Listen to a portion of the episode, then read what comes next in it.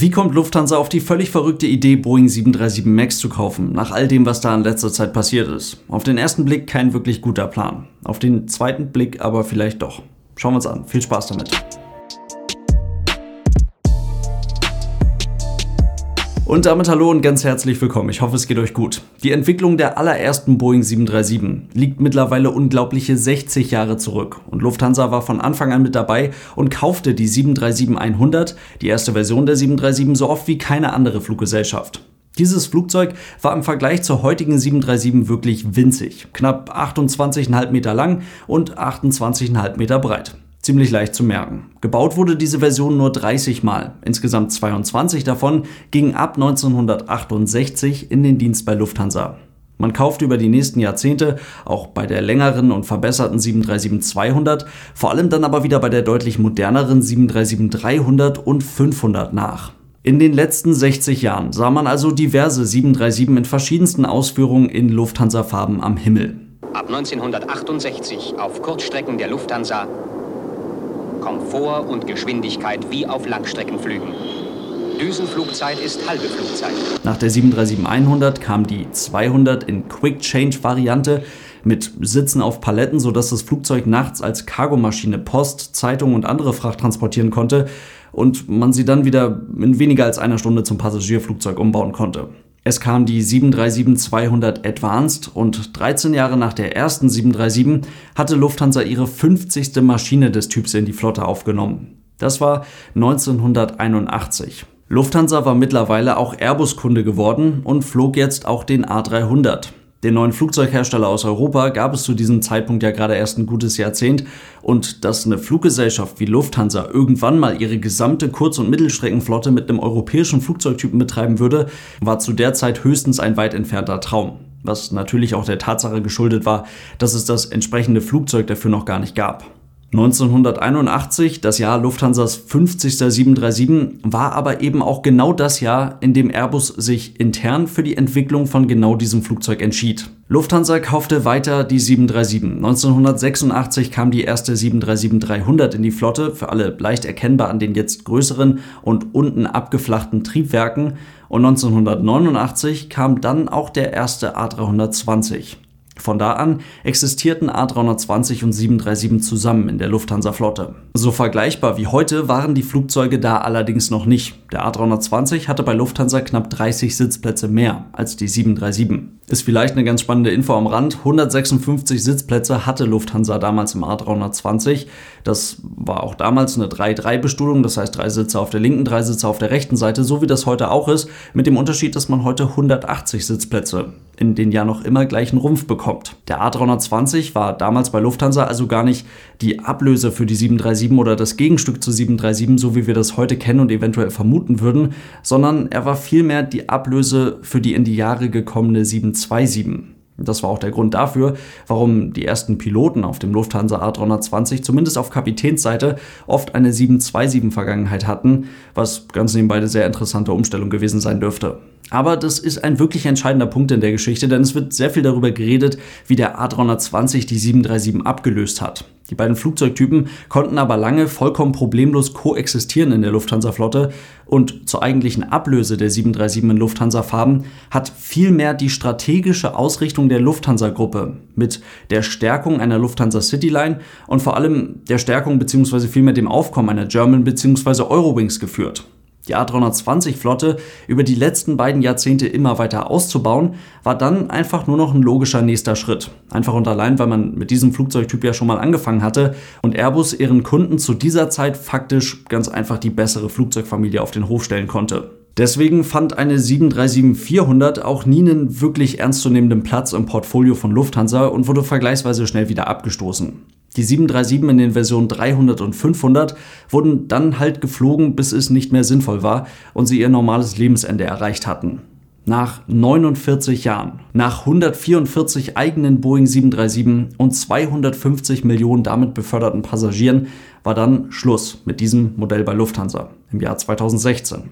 Absolut erwähnenswert dabei, all diese Jahre mit diesem Flugzeugtypen waren unfallfrei. Und trotzdem die A320-Familie von A319 bis A321 auf die Strecken zu setzen, die wenige Jahre zuvor noch mit 737, 727 und A300 bedient wurden, jetzt dann halt alles fliegbar mit ein und denselben Crews, mit Vorteilen bei Wartung und Planung der Maschinen sowie die von Airbus zu dieser Zeit vorangetriebene Option Cockpit Crews quasi spielend leicht zwischen A320, A330 und A340, also Crews spielend leicht zwischen Kurz-, Mittel- und Langstrecke wechseln zu lassen, das alles waren enorm starke Argumente für den Airbus. Mit dem A320 Neo hat man dann noch eine Erneuerung angestoßen, die dafür sorgen wird, dass wohl auch in 30 Jahren noch Lufthansa A320 unterwegs sein werden, mit welchem Zusatz im Airline-Namen auch immer das dann stattfinden wird. Lufthansa hat jetzt auf der Kurz- und Mittelstrecke also den Airbus A320 und trotz all der Vorteile, die man sich mit der jetzt hoffentlich noch etwas besser nachvollziehbaren Vereinheitlichung auf A320 reingeholt hat,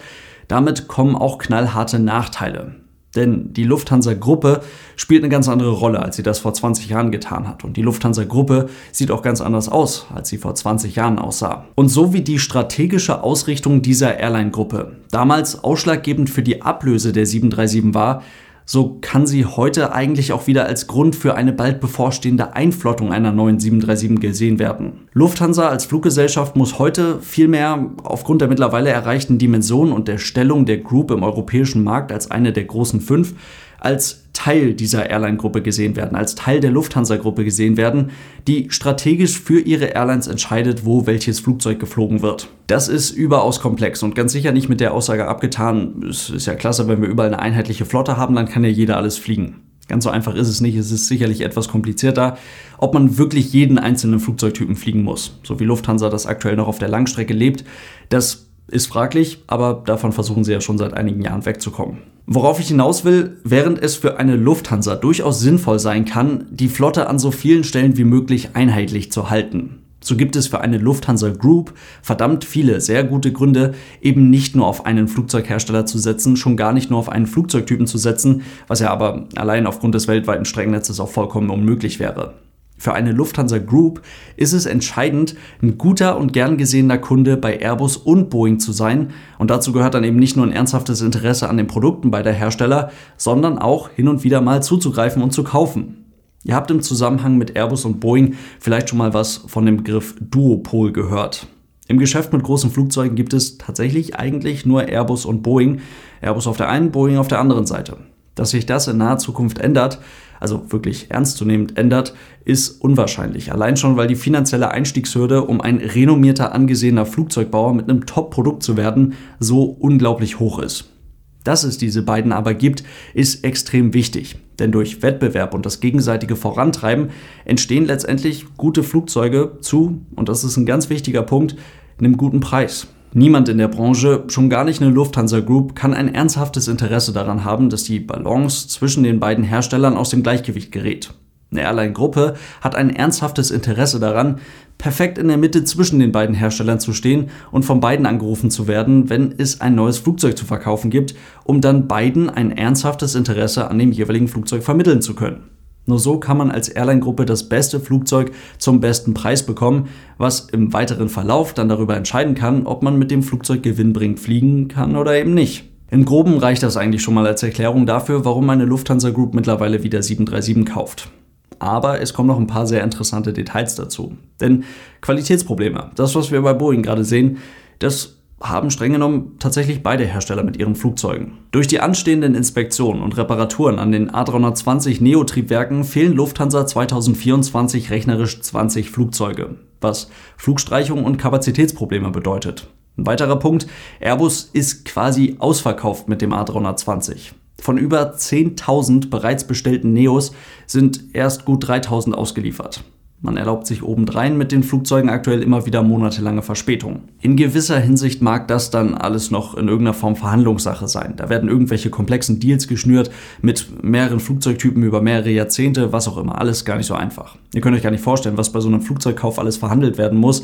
Es ist nicht so, dass die Maschine dann nochmal vollgetankt wird, wie wenn ihr jetzt ein Auto kauft bei eurem netten Autohändler um die Ecke. Es ist stattdessen ganz genau vertraglich festgelegt. Es wird vorher verhandelt, wie viel Treibstoff sich in diesem Flugzeug bei der Auslieferung befindet findet.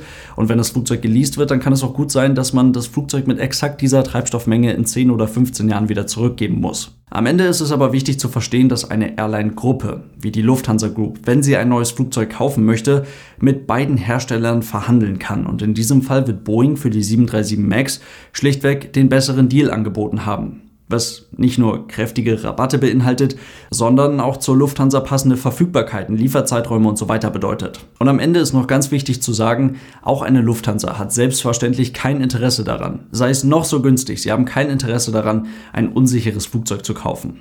Das wäre, wenn man es so trocken formulieren möchte, auf längere Sicht auch definitiv die teurere Option. Aber Lufthansa hat ein berechtigtes Interesse daran, den besten Deal für ihre neuen Flugzeuge zu bekommen und den haben sie jetzt ganz offensichtlich bei Boeing mit der 737 MAX bekommen. Eingesetzt werden die dann ab 2027 ausgelieferten erst einmal 40 737 MAX, dann laut jetzigem Planungsstand nicht bei Lufthansa selbst, denn man möchte sich ja bei der einzelnen Fluggesellschaft nicht die einheitliche Flotte zerschießen, sondern sie kommt zu irgendeiner anderen Group Airline. Als sehr wahrscheinlich gilt zum aktuellen Zeitpunkt beispielsweise Austrian Airlines. Denn die werden dann mit ihrer 787 auf Langstrecke als Airline von einer homogenen modernen Boeing-Flotte profitieren, mit allen Vorteilen, die dazugehören, während eine Lufthansa Group als Airline-Gruppe von einer guten Balance zwischen den beiden Flugzeugherstellern profitieren wird. Und das ist auch schon die Erklärung dafür, warum man jetzt 737 gekauft hat. In diesem Sinne soll es das heute gewesen sein. Vielen Dank fürs Zuhören. Ich hoffe, es waren ein paar spannende Infos für euch mit dabei. Denkt dran, ihr findet das Ganze natürlich wie immer auf YouTube mit dem entsprechenden Bildmaterial dazu. Und falls ihr die Podcast-Version der Aero News unterstützen wollt, dafür gibt es auch eine Patreon-Seite. Vielen Dank für euren großartigen Support, Leute. Bis zum nächsten Mal und tschüss.